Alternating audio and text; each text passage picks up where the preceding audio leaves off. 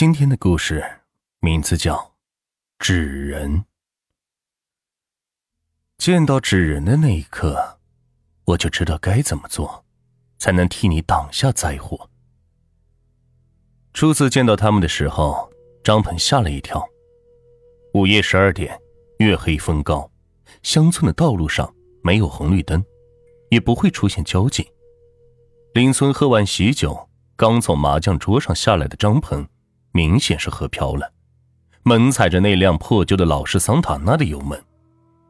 这段路是紧挨着坟山，转过一个一百八十度的急转弯，坟山入口突然出现了人影，吓得张鹏是汗毛倒立，惊出了一身的冷汗。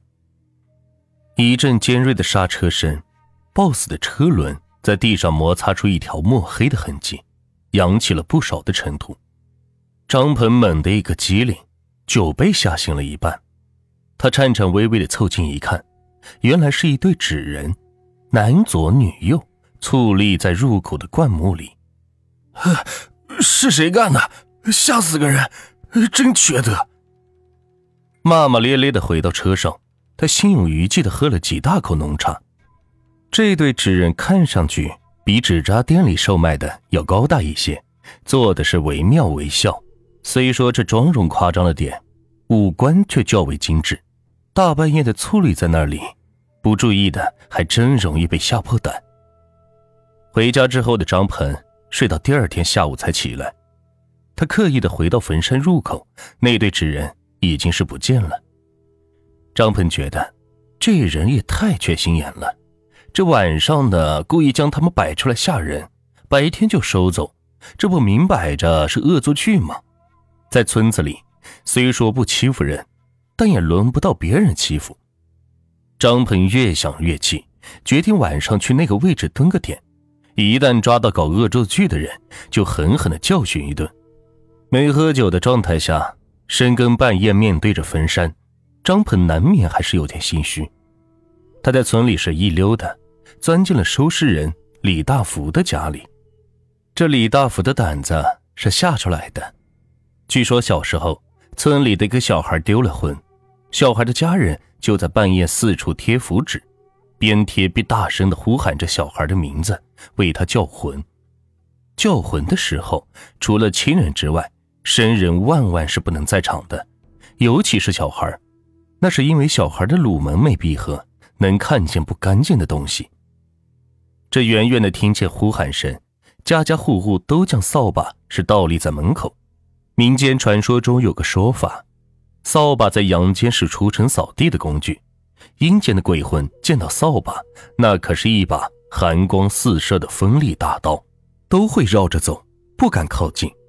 所以，除了叫魂，七月办鬼节的时候，也有将扫把倒立门口的习俗。那时候，农村的房子里很少有厕所，一般都是单独建在房子周边，三五户人家共用。在父母躲在门缝里偷看的时候，李大福尿急，一溜烟的就钻进了厕所里。当时这叫魂的队伍刚好经过厕所门口，李大福直接从那小孩丢失的魂魄上是穿过，又迎面撞上了一具青面獠牙的恶鬼，他吓得是尖声惨叫，随后是高烧不退，大病一场。这每日每夜的高烧烧坏了他的脑袋。病愈之后的李大福与同龄的小孩不一样，这反应迟钝，经常是呵呵的傻笑。后来父亲病死，母亲改嫁，亲戚都是疏远了他。无依无靠的李大福是吃百家饭长大的，长大后也只有靠帮别人收尸维持生计。或许正是因为傻，才让他无所畏惧。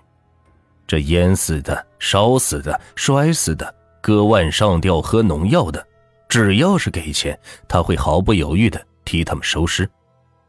那张鹏进屋，直接甩了两包牡丹烟在李大福的桌子上。李大福一愣，嘴角一阵抽搐，随即是开心的扬起，冲着张鹏嘿嘿的傻笑。嗯，不是白给的，晚上陪我去一个地方。张鹏打量着黑乎乎的屋子。鹏鹏哥，什什么地方？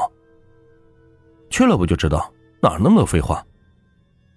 夜幕降临，张鹏迫不及待的开着车，载着李大福来到了那遇见纸人的那个路口。估计是天还没有黑透，或许是恶作剧的那家伙不来了。坟山入口是阴惨惨、空荡荡的，什么也没有看见。哥，怎怎么不走了？李大福猫在副驾驶，两只眼睛贼溜溜的往外探。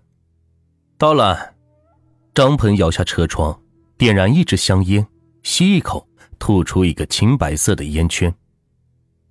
哥，瘆得慌，咱回回去吧。你呀你，张鹏顿了顿，对准李大福的脑门就是一记脑瓜崩，弹了手中的烟灰道：“你连收尸都不怕，陪我在山脚坐会儿都不肯。那行，你下车走回去，烟还给我。”李大福嘿嘿一笑，将外套口袋里的香烟捂的是严严实实，像小孩保护零食一般，不断的推开张鹏伸过来的手。这么一戏闹，气氛是轻松了许多。哦，啊，哥，睡睡觉，困。